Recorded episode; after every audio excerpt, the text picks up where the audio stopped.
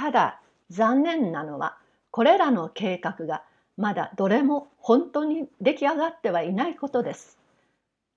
だからそれが出来上がるまでは国中が荒れ放題になり家は破れ人民は不自由を続けますがそれでも彼らは元気は失わず希望に燃え半分やけくそになりながら50倍の勇気を振るってこの計画を成し遂げようとするのです。彼はこんなことを私に説明してくれたのです。そしてぜひ一つあなたにもその学習院をご案内しましょう。と付け加えました。それから数日して私は彼の友人に案内されて学習院を見物に行きました。この学習院は全体が一つの建物になっているのではなく往来の両側に建物がずっと並んでいました。私が訪ねていくと院長は大変喜んでくれました。私は何日も何日も学習院へ出かけていきました。どの部屋にも発明家が一人二人いました。私はおよそ500ぐらいの部屋を見て歩きました。最初に会った男は手も顔もすすだらけで髪はぼうぼうと伸びそれにところどころ焼け焦げがありました。そして服もシャツも皮膚と同じ色なのです。彼はキュウリから日光を引き出す計画をやっているのだそうです。何でももう8年間このことばっかり考えているのだそうです。それはつまりこのキュウリから引き出した日光を瓶詰めにしておいて夏のジメジメする日に空気を温めるために使おうというのです。もうあと8年もすればこれはきっとうまくできるでしょう。と彼は私に言いました。しかし困るのはきゅうりの値段が今非常に高いことです。どうか一つこの発明を助けるためにいくらか寄付していただけないでしょうか。と彼は手を差し出しました。私はいくらかお金をやりました。次の部屋に入ると悪臭がむんと鼻をつきました。びっくりして私は飛び出したのですが案内者が引き止めて小声でこう言いました。どうか先方の気を損ねるようなことをしないでください。ひどく肌を立てますから。それで私は鼻をつまむわけにもいかず困ってしまいました。この部屋の発明家は顔もひげも黄色になり手や着物は汚れた色がついています。彼の研究というのは人間の排泄したものをもう一度元の食べ物に直すことでした。それから別の部屋に行くと氷を焼いて火薬にすることを工夫している男がいました。それから非常に器用な建築家もいました。彼が思いついた新しい考えによると家を建てるには一番初めに屋根を作りそしてだんだん下の方を作っていくのがいいというのです。その証拠には蜂やアリなどこれと同じやり方でやっているではないかと彼は言っていました。ある部屋には生まれながらの盲人が盲人の弟子を使っていました。彼らの仕事は画家のために絵の具を混ぜることでした。この先生は指と鼻で絵の具の色が見分けられるというのです。しかし私が尋ねた時は先生はほとんど間違ってばかりいました。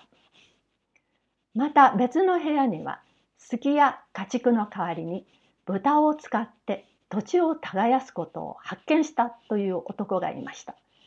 それはこうするのです。まず1エーカーの土地に6インチおきに8インチの深さにどんぐり、夏目、ヤシ、栗、その他豚の好きそうなものをたくさん埋めておきます。それから600頭余りの豚をそこへ追い込むのです。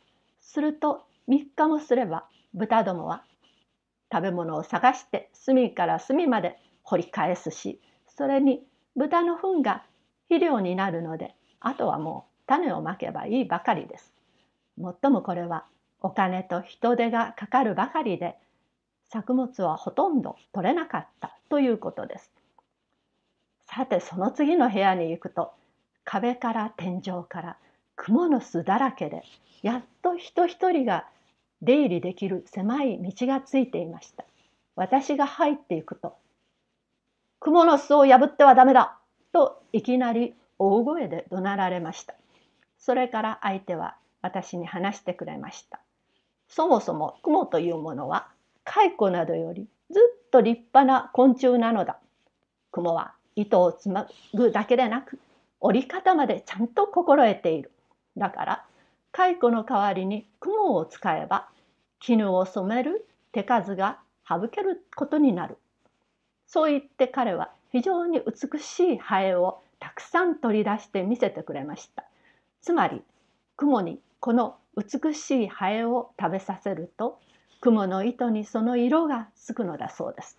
それに彼はいろんな色のハエを飼っていましたがこのハエの餌として何か糸を強く刺すものを研究しているというのです。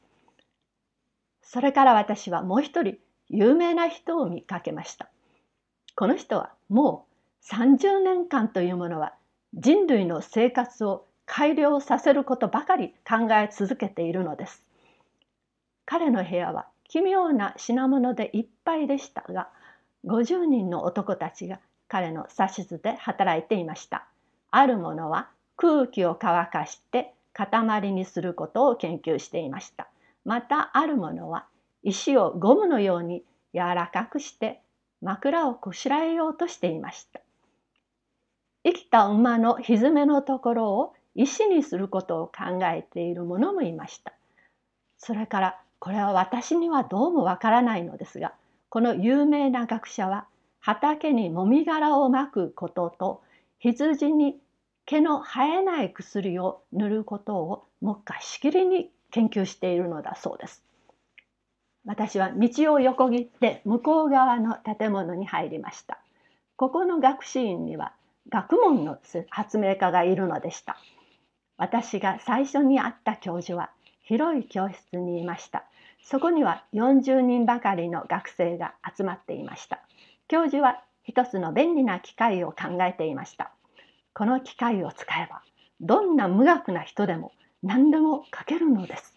哲学、詩、政治学、数学、神学、そんなものが誰にでも楽に書ける機械でした。教授はその機械についていろいろ私に説明してくれました。私は続いて国語学校を訪ねました。ここでは3人の教授が国語の改良をいろいろと熱心に考えていました。一つの案は言葉を全部喋らないことにしたらいいというものでした。その方が簡単だし健康にも良い。ものを喋ればそれだけ肺を使うことになるから命を縮めるというのです。それでその代わりにこんなことが発明されました。言葉というものは物の名前だから話をしようとする時にはそのものを持って行って見せっこをすれば喋らなくても意味は通じるというのです。しかしこれにも一つ困ることがあります。それはちょっとした話なら道具をポケットに入れて持ち